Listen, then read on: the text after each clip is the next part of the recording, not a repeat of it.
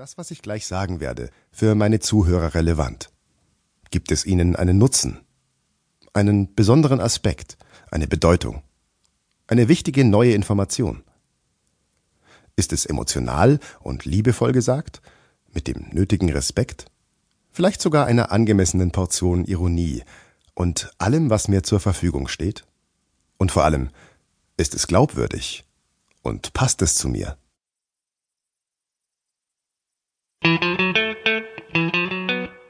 Selbstironie. Die Humorfarbe der Wendigen.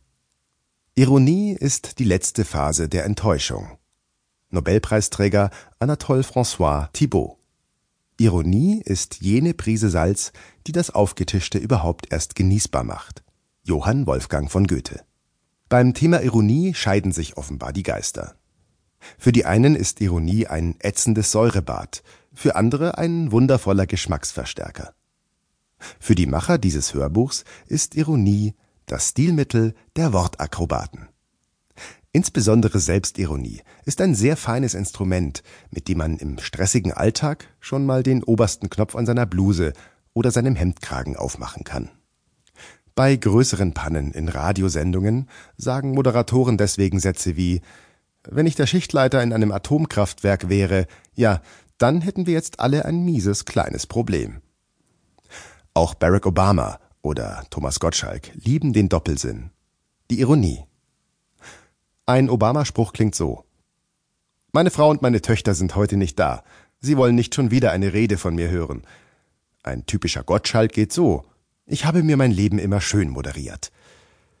Wer möchte, dass Kommunikation vielfältig, charismatisch und packend wird, wählt fast immer ein Quäntchen Selbstironie. Sie denken, das geht nicht? In Ihrem Umfeld schon gar nicht? Und erst recht nicht in einem wichtigen Meeting oder bei einem ernsten Thema? Wir kennen diese Einwände aus unseren Seminaren.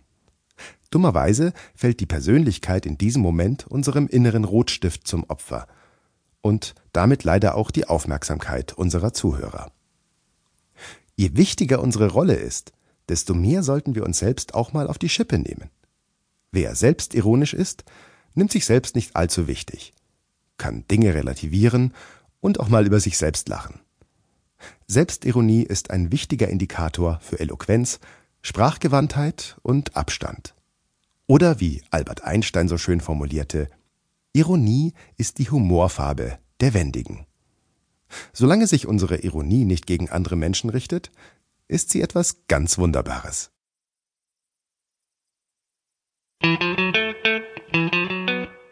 Die Sache mit dem Seriositätsvorhang. In Seminaren oder bei Veranstaltungen erlebe ich es immer wieder. Da erzählt mir jemand mit leuchtenden Augen von seinem Business oder einer Idee. Die Augen glänzen und ich nehme die gesamte Persönlichkeit mit all ihren Facetten wahr. Und kurz darauf erkenne ich diesen Menschen kaum wieder. Plötzlich steht da ein farbloser Redner vor mir, der steif und reduziert zum Publikum spricht. Hoppala, wo ist denn all die Lebendigkeit plötzlich hin? Bestimmt haben Sie auch schon mal die Erfahrung gemacht, dass Sie bei Ihrem Auftritt nicht zu sich gefunden haben, dass Sie nicht Sie selbst waren, weil Sie in eine vermeintlich professionellere Rolle geschlüpft sind. In solchen Situationen entfaltet der sogenannte Seriositätsvorhang seine volle Wirkung. Ein unsichtbarer Vorhang, den viele Redner durchschreiten, sobald sie eine Bühne betreten.